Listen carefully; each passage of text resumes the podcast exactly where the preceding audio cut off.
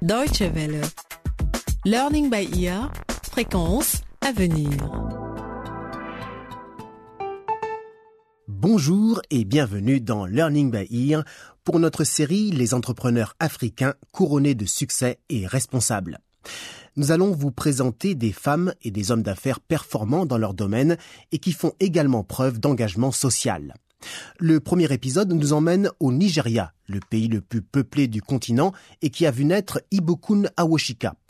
Quiconque souhaite y acheter des meubles de bureau aura affaire avec cette dynamique entrepreneuse.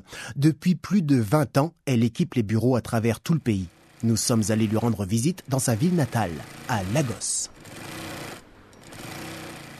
Au Chair Center, quatre machines à coudre font résonner leur cliquetis. Leurs petites aiguilles travaillent à toute vitesse dans l'usine Bigaré.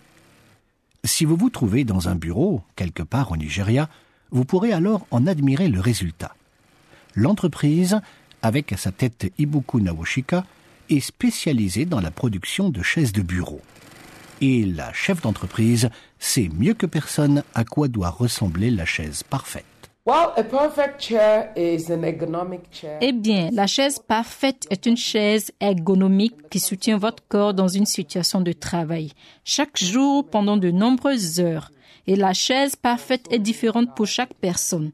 C'est pour cela qu'il y a tant de différents designs de chaises.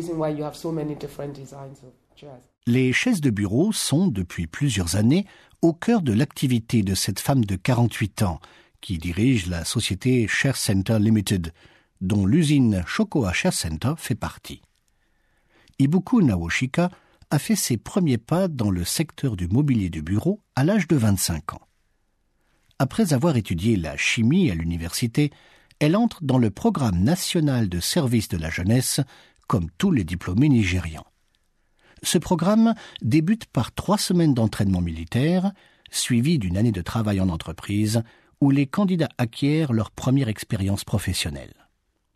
Après cette année, Ibuku Nawoshika est sûre d'une chose.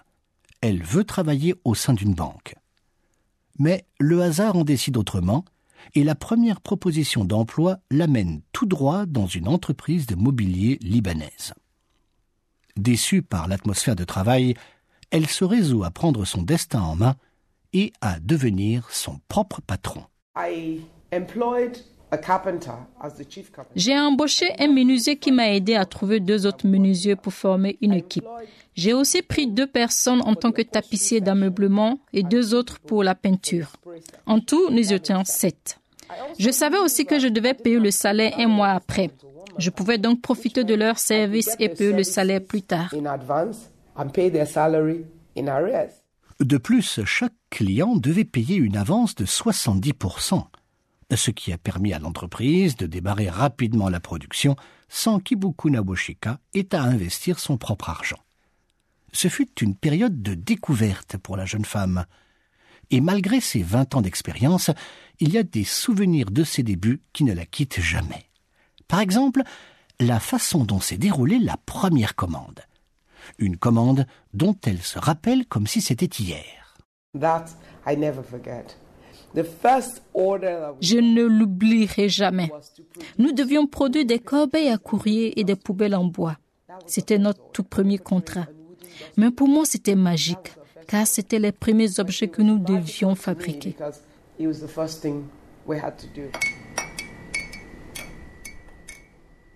Ibuku Nyawoshika se balance sur sa chaise. Elle est décontractée et se remémore ses débuts avec plaisir. Puis, elle boit son thé à petite gorgée et bavarde avec sa sœur cadette Funmi Adeyemi. Elle, à 42 ans, travaille depuis de nombreuses années dans une banque et elle est toujours prête à donner des conseils en matière d'argent. Pour elle, le succès de sa grande sœur n'a rien d'une surprise. Elle est une chef naturelle, à n'en pas douter. Elle n'est pas l'aînée des enfants dans la famille. Nous avons une sœur et un frère encore plus âgé. Mais c'est elle qui a toujours mené la fratrie, qui nous rassemblait et organisait le quotidien. Elle était douée à l'école. Elle était toujours la première de sa classe, vous savez.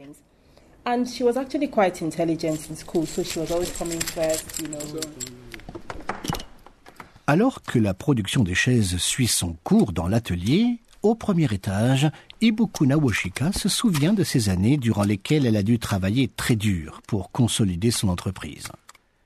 La première année, sa petite société a reçu une commande de Texaco Nigeria, l'une des grandes compagnies pétrolières du pays. Alors, Ibuku Nawoshika et ses employés ont dû aménager des bureaux. Lors de la signature du contrat, le responsable de Texaco Nigeria s'attendait à tout sauf à voir venir une jeune femme mince en jupe courte et chaussures sans talons. Il m'a dit Oh, bonjour mademoiselle, tout en regardant derrière moi, pensant que j'étais celle qui portait les documents du directeur avant que ce dernier n'arrive. Je me tenais debout et il me dit c'est vraiment vous le directeur? Je lui ai répondu que oui. Et il m'a à nouveau demandé Vous en êtes certaine Et je lui ai répété Oui, monsieur, j'en suis sûr. Malgré cette expérience, Ibuku Nawoshika, durant toutes ces années, n'a jamais eu le sentiment, en tant que femme, de ne pas être prise au sérieux ou d'avoir été victime de discrimination. Et ce, même si la société nigériane reste dominée par les hommes, et qu'il est encore rare de voir des femmes se hisser tout en haut de la hiérarchie sociale. Pourtant, Ibuku Nawoshika a montré aux autres femmes que c'était possible. Elle a reçu en 2008 le prix international des femmes entrepreneuses. Un prix qui, selon elle, ne récompense pas uniquement son propre succès, mais également le Nigeria tout entier. C'est un sujet qui lui tient à cœur. Elle ne comprend pas la mauvaise réputation de son pays dans le monde. Chaque pays a des mauvaises personnes. Nous aussi, nous avons ici des gens qui se comportent mal, que ce soit des hommes politiques ou des citoyens ordinaires.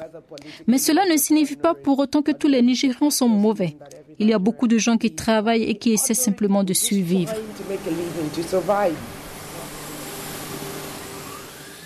Le travail n'a pas seulement lieu ici, dans l'usine de chaises, à une heure de route à l'est de la mégalopole et capitale économique du Nigeria, Lagos.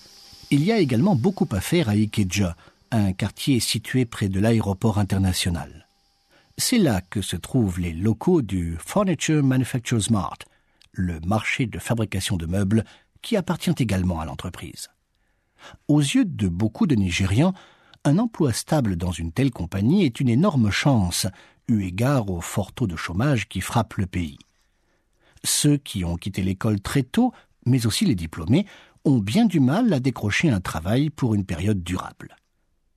Dans l'espoir de changer cette situation, Ibuku Nawoshika a créé, il y a quelques années, le Centre d'études postscolaires. Nous essayons de donner une nouvelle formation à des diplômés pour augmenter leurs chances sur le marché du travail.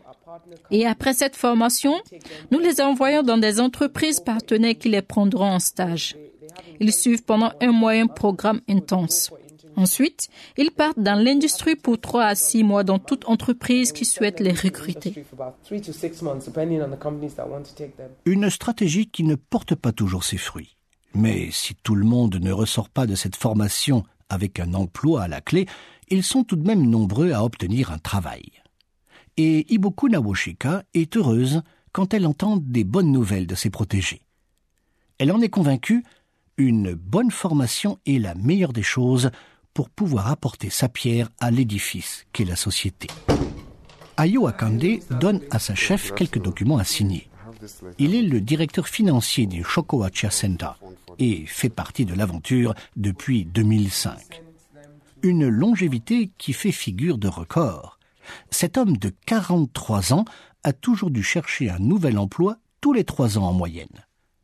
Et cette fois-ci, Ayo Akande est convaincu qu'il peut encore beaucoup apprendre de sa chef. Mm, uh, vous savez, ce qu'elle m'a appris, c'est de déléguer à d'autres personnes. Elle délègue énormément et vous permet de prendre des initiatives. À la fin de la journée, elle peut vous corriger et dire euh, tu dois reprendre ceci, cela est bien, etc. Ibuku Nawoshika a des journées bien remplies. Elle n'est pas seulement chef d'entreprise, mais également la mère de trois fils.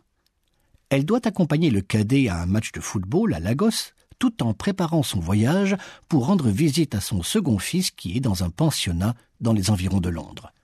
C'est bientôt la journée des parents d'élèves. Quand elle a un peu de temps pour souffler, il lui arrive de se demander comment elle arrive à jongler avec son emploi du temps. Comment j'arrive à être mère au milieu de tout cela? C'est une très bonne question. J'ai un mari formidable. Je pense qu'avoir un partenaire qui vous aide à ses côtés, c'est cela qui fait la différence. Si vous n'êtes ni soutenu ni encouragé et que vous n'avez aucune liberté, alors oui, cela devient plus difficile. Sans oublier le soutien des membres de sa famille. En particulier, sa sœur, Funmi Adeyemi, sait mieux que quiconque quoi faire pour l'aider à se relaxer. Nous allons au centre commercial pour faire du shopping. Surtout quand nous sommes en vacances, vous savez. Cette thérapie par le shopping est vraiment ce que nous aimons faire. Mais pour l'instant, Ibuku Nawoshika n'a pas vraiment la tête à une journée de shopping.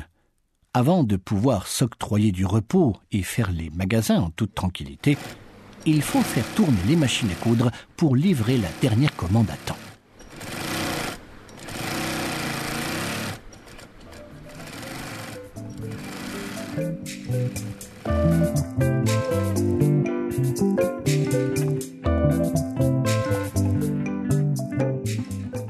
C'était notre visite au Nigeria chez l'entrepreneuse Ibukun Awoshika.